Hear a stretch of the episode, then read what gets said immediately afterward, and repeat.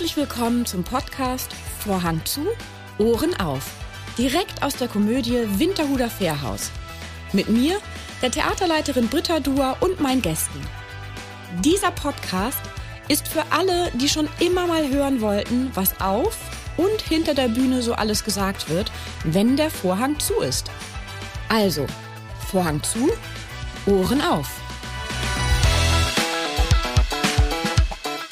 Vom Eiskunstläufer zum guten Schauspieler und alles, was dazwischen war, inklusive Machtmissbrauch am Theater. Darüber spreche ich mit meinem heutigen Gast. Herzlich willkommen, Ulrich Gebauer. Wie kam es dazu, dass du Schauspieler geworden bist? Ich komme aus Ravensburg. Ravensburg ist eine kleine Stadt, die am Bodensee liegt und äh, da gibt es ein Stadtfest, was alljährlich wiederkehrt, das sogenannte Routenfest. Und dieses Routenfest veranstaltet jährlich in einem wunderschönen alten Theater, was sie da unten haben, ein Schülertheater. Und, ähm, und da bin ich durch Zufall dazu geraten mit irgendwie, was weiß ich, zehn, elf oder so.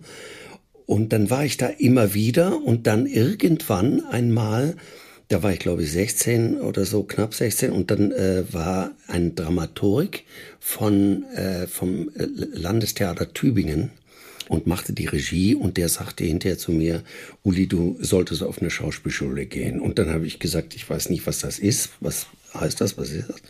Und dann hat er mir gesagt, es gibt Schauspielschulen. Und dann habe ich gesagt, dann hilf mir mal, wo gehe ich am besten hin? Und dann hat er mir ein paar Tipps gegeben und dann äh, habe ich mich beworben und dann äh, durfte man da aber erst hin, wenn man 18 ist. Und ich war aber noch keine 18, sondern 17.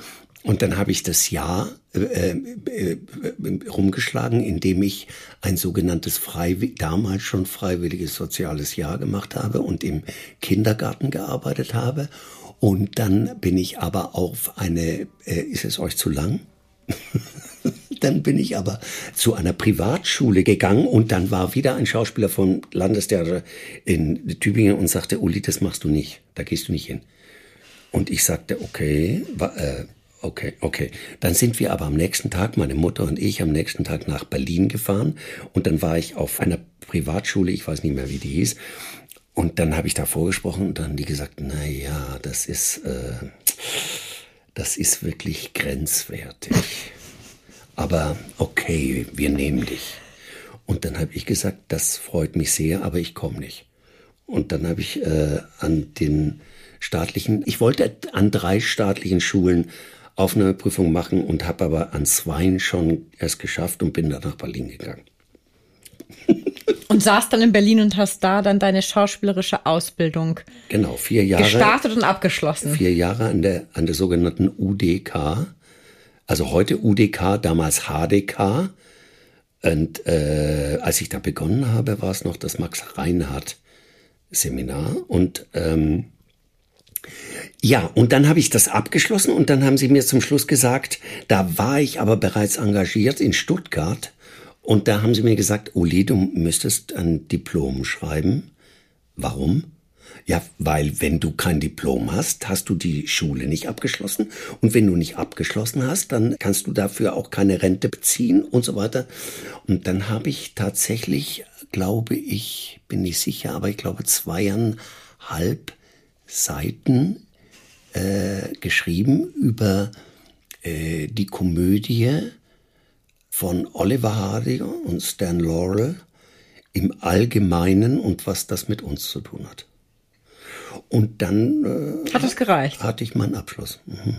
Und damit auch die Rente. Und letztlich, letztlich auch damit die Rente. ja, was man so zwei Komikern zu verdanken hat am Ende des das Tages. Und, und, das äh, zieht ja und schlägt ja auch den Bogen über diverse Landestheater, auch ähm, in Wien an der Burg hast du gespielt. Und jetzt bist du zum allerersten Mal bei uns im Haus. Wie kam es denn dazu? Ist das jetzt so Sippen? Das hängt damit zusammen, dass der äh, Martin Wölfach einfach rattenscharf auf mich ist und und er, er immer gesagt hat, du musst, du musst, du musst, du musst, du musst und so und gebettelt und gemacht und getan hat und ich irgendwann dann dem erlegen bin. Ach so. Okay, ich verstehe. Und dann hast du irgendwann gesagt, na ja, okay, gut. Ja, Ich mach mal die Ich Weinprobe. bin ja kein Mensch, der na ja und gut sagt, sondern wie gesagt, der hat so viel gebettelt und dann habe ich gesagt, na gut, dann mache ich das. Auf deiner Homepage verrätst du, dass du in deiner Jugend Eiskunstläufer warst. Ja, stimmt. Es stimmt das? ja, das ist die reine Wahrheit. Das ist die reine Wahrheit. Das Das ist ist, die reine kein Wahrheit. Sarkasmus, kein gar nichts. Du Nee, warst war ambitionierter reine-. Eiskunstläufer. Ich, das war der, das ist der einzige Sport, den ich konnte. Und das habe ich gemacht, bis ich 13 war. Und dann wurde ich tatsächlich baden-württembergischer Jugendmeister. Und dann sagte meine Mutter, so jetzt ist Schluss. Und dann habe ich gesagt, aber das kannst du nicht machen, das ist der einzige Sport, den ich kann.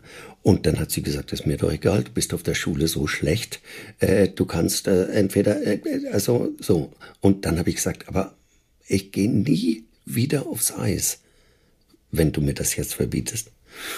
Und dann hat sie gesagt, dann gehst du halt nie wieder aufs Eis. Und dann bin ich nie wieder aufs Eis gegangen. Bis heute. Bis heute. Du bist bis heute standst du nicht mehr auf dem Eis. Nie wieder. Nie wieder. Was macht das denn mit einem Menschen, der, dass man die Leidenschaft dann so in, in so eine Kammer steckt für immer?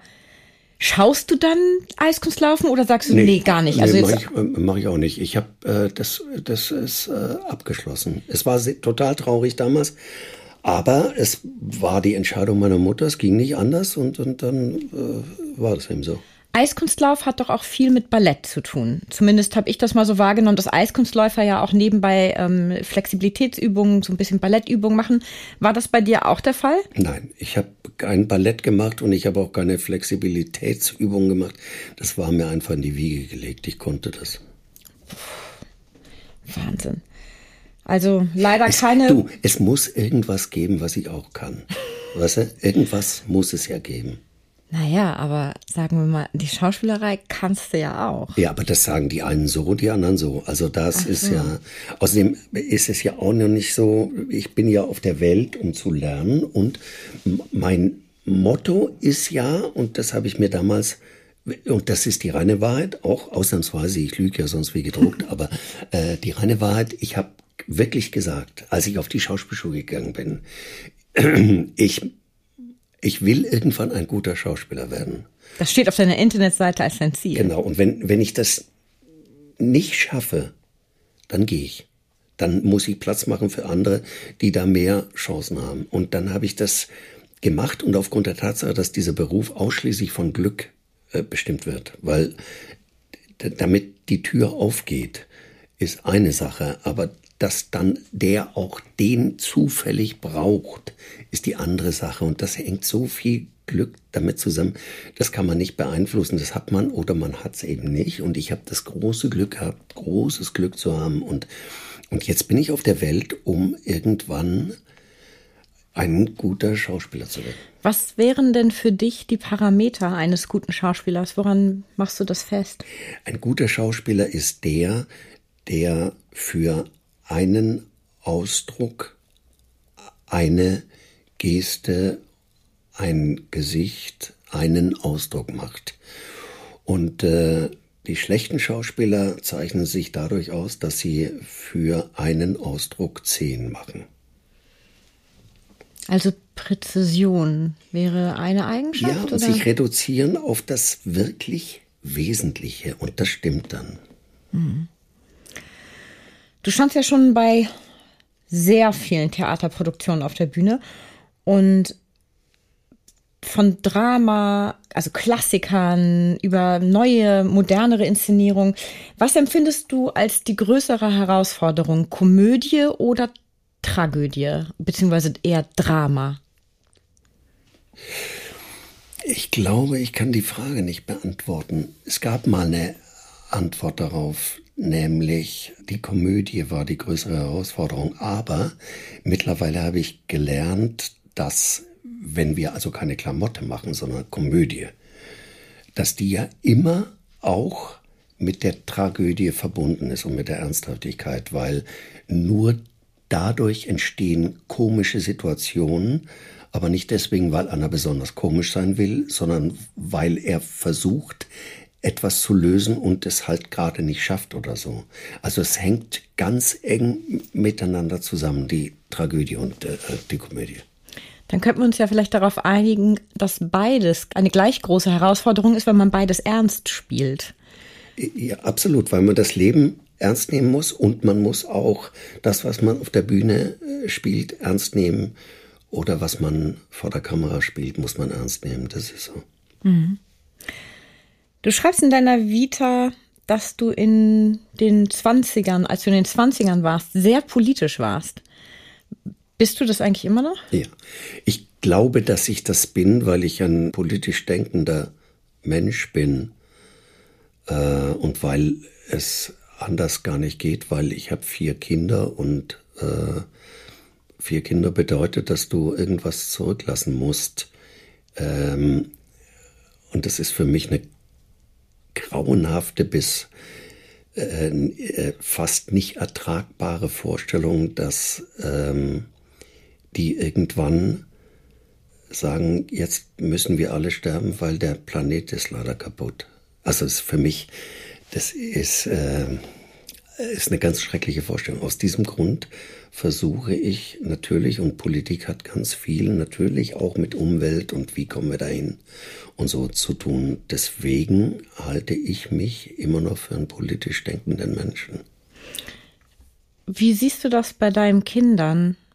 Sind die, also sozusagen der Jugend heutzutage, ähm, empfindest du die auch als mittlerweile sehr politisch oder, also du kannst jetzt nur für deine Kinder sprechen, nicht für die gesamte Jugend, aber hast du das Gefühl, dass die auch äh, sich aktiv einsetzen in das Geschehen, in das Gesellschaftliche? Also ich habe das Gefühl total. Und zwar äußert sich das in, in so kleinen Äußerungen, wenn ich sage, äh, ich bin auf dem Weg äh, zum Beispiel ins Theater, soll ich euch mitnehmen zur Schule? Dann sagt meine äh, größere kleine Tochter immer, nein, wir fahren mit dem Fahrrad, das ist besser für die Umwelt. Mhm. Der Intendant Klaus Peimann hat dir mal geschrieben, wenn wir beide aus unseren Fehlern lernen, dann kommt die Liebe schnell zurück. Hast du dir diesen Satz eigentlich auch für andere Beziehungen zu Herzen genommen? Weil es ist ja an sich. Ja, dem ist eine Geschichte vorausgegangen. Mhm. Wir sollten eine Oper machen und ich habe äh, in Bochum im Schauspielhaus und ich habe äh, Oper für die komplette Verblödung der Menschheit gehalten. Also habe immer gesagt, ich verstehe nicht, warum die da stehen und singen. Ich kann das nicht und ich, äh, ich es, es, es geht überhaupt nicht. Und jetzt wollten die plötzlich in einem Theater, was wirklich äh, extrem politisch war, äh, eine Oper machen. Und dann habe ich gesagt, ich kann das nicht. Und dann wurde mir mitgeteilt, dass ich da morgen auf der Probe zu erscheinen habe. Und da war ich auf der Probe und dann sagt der Regisseur, Uli, du bist morgen weg. Und ich sagte, ja, ist gut, alles klar. Und dann bin ich nach oben gegangen zu Peimann und dann habe ich gesagt, ich bin eben rausgeflogen aus der Inszenierung und dann hat er, dann gab es einen, einen, Rat, dann wurde also ein Rat äh, gehalten darüber, äh, ob, was wir jetzt weitermachen und dann habe ich gesagt, das ist ganz einfach, ich mache keine Oper.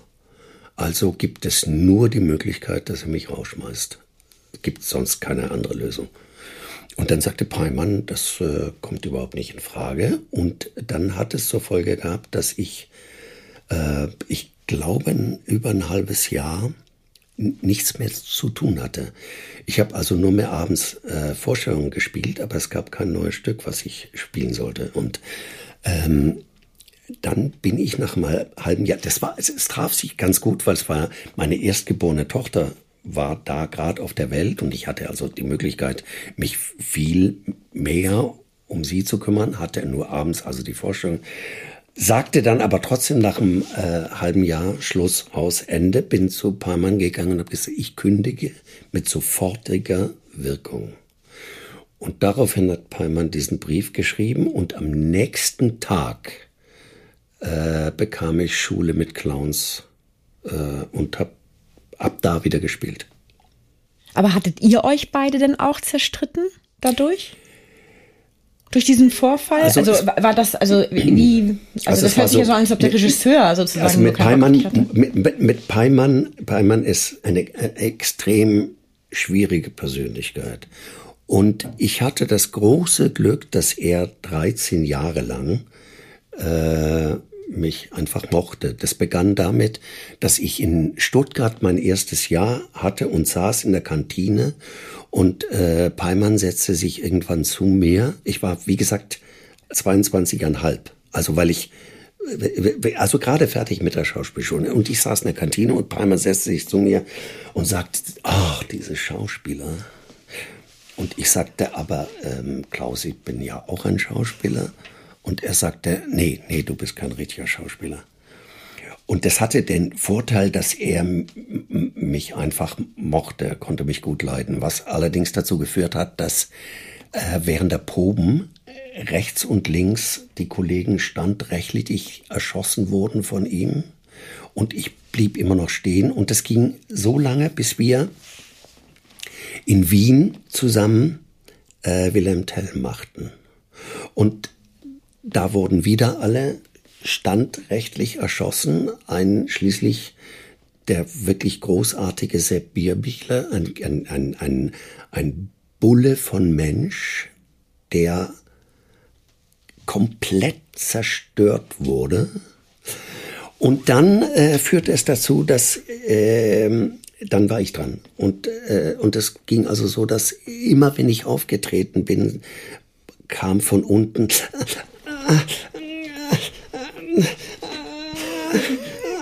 so. Oh Gott. Und dann, äh, und das ging eine, eine Zeit lang und dann sagte Gerd Voss zu mir, Uli, ich glaube, jetzt musst du was tun. Und dann habe ich gesagt, ja, ich glaube auch. Und dann bin ich ähm, ein Wochenende in meine Wohnung gegangen und dann habe ich den Krieg probiert und habe mir ausgerechnet, wenn ich das sage, kann er das, das das oder das sagen. Und wenn er das sagt, muss ich das und so. Also habe den Krieg minutiös vorbereitet. Dann war Montag und ich ging auf die Probe und ich trat wieder auf und das und dann bin ich ganz ruhig nach vorne an die Bühnenrampe gegangen und habe gesagt, du Klaus, das ist äh, sehr schwer, wenn du so einen Druck aufbaust. Und in dem Augenblick ist er explodiert und das war großartig, weil dann bin ich auch explodiert und dann haben wir uns, keine Ahnung, ich kann es dir nicht mehr sagen, zehn Minuten angebrüllt. Und dann machte er einen eklatanten Fehler. Er sagte nämlich, dann erklär mir, was du spielst. Und ich erklärte ihm, das kommt überhaupt nicht in Frage. Deine Aufgabe ist es, als Regisseur zu sagen, was du siehst. Ich mache einen Scheißdreck, aber ich erkläre nicht, was ich spiele. Und äh, dann, und dann habe ich mit größter Ruhe gesagt, so jetzt können wir weiter probieren. Und dann haben wir weiter probiert und war ab diesem Moment un unverletzlich. Er hatte totale Angst gekriegt vor mir, weil, äh, weil er gesagt hat, dass äh, also äh, äh, Leute, die sich gewehrt haben, haben ihm Angst gemacht. Und dann war die Premiere von äh, Tell und dann bin ich am nächsten Tag ins Büro gegangen und weil er mich zu sich zitiert hat. Und, und ich kam ins Büro und er schob mir so einen Wisch so über den Schreibtisch. Und ich sagte, was ist das? Das ist ein Dreijahresvertrag, unterschreibt den jetzt. Und dann habe ich gesagt, nee, Klaus, es ist ganz anders, als du denkst. Wir werden uns nie wiedersehen. Und wir haben uns seitdem nur noch ein einziges Mal gesehen, und zwar, als wir beide zufälligerweise in irgendeinem Hotel in Berlin splitternackt in der Sauna saßen. Was für ein Ort. Und äh, Glaubst du dann in dem Moment an Schicksal? Also, dass du denkst, so, das kann ich meinen. Nein, ich dachte eher, das ist aber ein Zufall. Und ich sagte Guten Tag, Klaus, und er sagte, ah, Uli, guten Tag. Das war's. Es hat aber den entscheidenden Vorteil. Wenn du das 13 Jahre gemacht hast und du bist 13 Jahre nicht gestorben, sondern du hast es überlebt, bist du unverwundbar. Es gibt keinen, niemanden auf dieser Welt, der äh, Regie mit mir machen würde, was in irgendeiner Weise mich noch zerstören könnte, weil ich kenne alle Tricks. Ich weiß alles. Deswegen ist nie wieder vorgekommen. Ich frage mich gerade, wie ein solcher Despot so lange in so einer Position sich halten kann. Ich meine, das ist ja nicht die erste Geschichte, die man so ungefähr hört, aber was ist deine Vermutung? Wie schaffen es solche Menschen, in solchen Positionen zu bleiben? Dafür gibt es eine ganz einfache Erklärung, weil die Frage wurde uns immer gestellt, wenn äh, irgendwelche Kollegen auf Gastspiel kamen und das mitgekriegt haben, die immer gesagt war, wie, warum haltet ihr das aus? Es gab, es gibt meiner Meinung nach nur eine einzige Erklärung dafür. Und die ist sein unglaublicher Erfolg. Hätte er den nicht gehabt. Das war eines der führenden Häuser der Bundesrepublik und später eben dann Wien. Äh, und hätte er diesen Erfolg nicht gehabt, dann hätten wir es mit Sicherheit nicht ausgehalten, glaube ich. Also ich habe keine andere Erklärung. Ich kann es nicht beantworten. Also ich bin jedes Mal fassungslos, also dass man vieles dann doch erträgt, ist nachvollziehbar, vor allem auch als Schauspieler, weil meinetwegen der Intendant oder Regisseur am längeren Hebel sitzt. Aber ich frage mich manchmal, wenn ich so Geschichten höre von menschlichen Begegnungen, frage ich mich halt immer wieder, also nicht, dass ich anders reagieren würde in der Situation oder jetzt sage, naja, wenn ich da gestanden hätte, weiß ich auch nicht, ich hätte mit dem Vorstand gesprochen oder whatever. Das glaube ich gar nicht mal, überhaupt nicht. Also ich, ich frage mich einfach nur so von außen drauf guckend, wie es sein kann, dass es gewisse Menschen in gewissen Positionen, das muss auch nicht mal im Theater sein, das gilt ja für Unternehmen, das gilt ja für vieles, ich, ich wie die so nicht, fest im Sattel. Und ich glaube auch, dass es teilweise dann auch jetzt in diesem Fall auch mit dem Erfolg wirklich zu tun hat. Ich habe keine andere Erklärung und ich, ich glaube aber auch, es, äh, die, diese Machtdemonstration, ich glaube, die hat irgendwie auch was mit Theater zu tun. Ich kann, ich, ich, ich, ich weiß es nicht, aber ich kann mir nicht vorstellen, ich kann mir nicht vorstellen, dass wenn, wenn wir in irgendeinem Betrieb wären, irgendwo, und da wäre irgendeiner, der sich in der Weise so benehmen würde, den Kollegen gegenüber, äh, dass man dann, dann würde ich sagen, tschüss. Naja, also in Betrieben hin. hat man das ja ganz gerne mal, dass äh, der oberste Chef dann halt ein Choleriker und Despot ist und deswegen quasi ähm, nicht abgeschossen wird, weil dem der Schuppen gehört und ähm, die Fluktuation der Mitarbeiter höchstens äh, daran zu erkennen ist, dass, dass das kein sehr netter Mensch ist, mit dem einfach keiner es lange aushält, also nicht länger als zwei, drei, vier Jahre, weil wie gesagt, Zwänge ich hab, andere sind. Ne? Ich habe keine Erklärung. Ich, ja. ich habe nur festgestellt, dass Machtstrukturen äh, im Theater sehr erhalten waren. Ich äh, glaube nicht, dass es noch so ist. Ich glaube auch nicht, dass sich solche Leute jetzt noch in dieser genau. Zeit so halten können. Glaube ich, ich, glaube auch, dass da ein bisschen mehr drauf geachtet wird und dann. Glaube ich auch. Und es gibt dann ja. ähm, gäbe es auch äh, Konsequenzen, weil er hat einfach äh, ja Sachen gemacht. Das, das ist äh, einfach. Ihr müsst euch das vorstellen, ich war von der Schauspielschule weg und wir haben drei Schwestern gemacht. Es musste immer, zu jeder Probe mussten alle Schauspieler da sein und eigentlich alle Probenkostüm, Probenmaske. Äh. Mhm. Und die mussten dann da sitzen und warten, egal ob sie dran kamen oder nicht. Das ist nämlich eigentlich, muss man ja für die äh, Zuhörerinnen und Zuhörer sagen, nicht so normal. Häufig werden ja nur die Schauspieler, die fürs Bild oder den Akt ja, gebraucht normal, werden geholt, ne? Normal, dass genau. ich sage, ich probiere das wahrscheinlich bis um halb zwölf, also äh, kannst du bitte ab halb zwölf dazu kommen. Genau. Und wenn es dann eine Vierte, Viertelstunde länger dauert oder so, dann sei so gut und ja, warte gut. einen kleinen ja. Moment. So, wir also nicht, sondern wir saßen ab frühmorgens um zehn äh, da und ich, ich saß natürlich dann da auch, wie gesagt, mein erstes Stück. Und es verging kein Tag, wo nicht irgendein Schauspieler äh, rausgerannt kam, heulend, und ich immer dachte, was ist denn hier los? Was, was ist denn hier los? Weil ich war noch nicht drin, ich habe es noch nicht erlebt. Und erst dann begriffen habe, das hing nur mit ihm zusammen. Gott, was für ein fürchterliches Arbeiten. Hut ab, dass du das so lange ausgehalten hast. Ich finde auch. Ich habe keinen Hut, aber sonst ja, würde ich ihn, das ihn abnehmen. Das, äh, du hast schon in auch unzähligen Film- und Fernsehproduktionen mitgespielt. Also diverse Tatorte und auch RTL, der Lehrer, warst ja auch lange mit dabei. Ähm, was war denn eigentlich für dich bisher der spannendste Drehort, an dem du warst?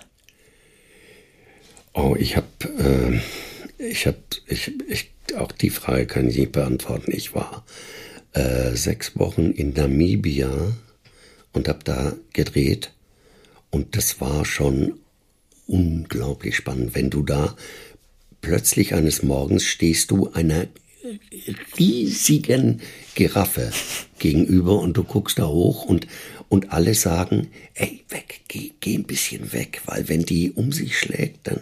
Mit ihrem Hals, kann, ne? Die aber hallo, Kopf, ne? mhm. äh, äh, ja, und das, das, war, das hat mich sehr beeindruckt. Aber es hat mich genauso beeindruckt, wie ich in Mexiko war. Äh, und, und die Menschen dort erlebt habe und mich immer gefragt habe, warum sind die so dick? Und ich habe es nicht verstanden, aber sie sind wirklich, sie haben eine, eine große Tendenz, fettleibig zu werden. ich weiß aber nicht warum. Warst hm. du da in Mexiko-Stadt oder wo warst nee, du da? Nee, nee irgendwo auf in, äh, Ja, ich bin irgendwo. da mehrfach rumgefahren und wir haben da eine relativ große äh, Geschichte gedreht in äh, einer eine wirklichen Pyramide. Und äh, die Pyramide gehörte irgendeinem Privatmann und deswegen konnten wir da rein. Das war äh, ja ziemlich ungewöhnlich. Oder keine Ahnung, wenn ich in Budapest war äh, und, und durch diese Stadt gelaufen bin und, und vor dem Palast stand, wo Orban sein Unwesen gerade treibt oder so. Das, das, ja, immer da, wo ich gerade bin. Gibt es denn irgendein Land oder ein, eine Region, wo du noch mal gerne drehen wollen würdest? Also, wenn ich mir das so anhöre, Mexiko, Namibia, auch Budapest und so, das sind ja, das sind ja schon echt spannende Reiseziele. Ja, es, es gibt kein Land, wo ich das Gefühl habe, ich muss da jetzt unbedingt noch mal hin, weil ich so viel gesehen habe. Und für mich ist wichtig jetzt vor allen Dingen, dass ich, ich möchte da nicht alleine hin, sondern ich, ich bin äh, relativ häufig in Amerika, weil meine Tochter da lebt, meine große. Mhm. Ähm, und äh, ja, das ist jetzt unterbrochen worden durch Corona, aber jetzt äh, planen wir wieder so. Also wo lebt die denn da? In, in, in, ganz in der Nähe von LA. Ach, Kalifornien. Ja. Da wollt ihr dann auch demnächst wieder hin und macht dann immer Rundreisen? Verbindet ihr das dann immer gleich? Oder? Ja, wir machen immer eine kleine äh, Rundreise und sie bittelt und bettelt, dass äh, meine, meine jetzt kleinen Töchter, wie ich sie nenne. Ich wollte gerade sagen, die, so ganz klein sind sie so ja nicht klein mehr. Ne? sind sie nicht mehr. Die eine ist 15, die andere ist, wird 18, äh, dass die endlich auch mitkommen, mit Anne natürlich und so. Und das äh, werden wir sicherlich demnächst machen.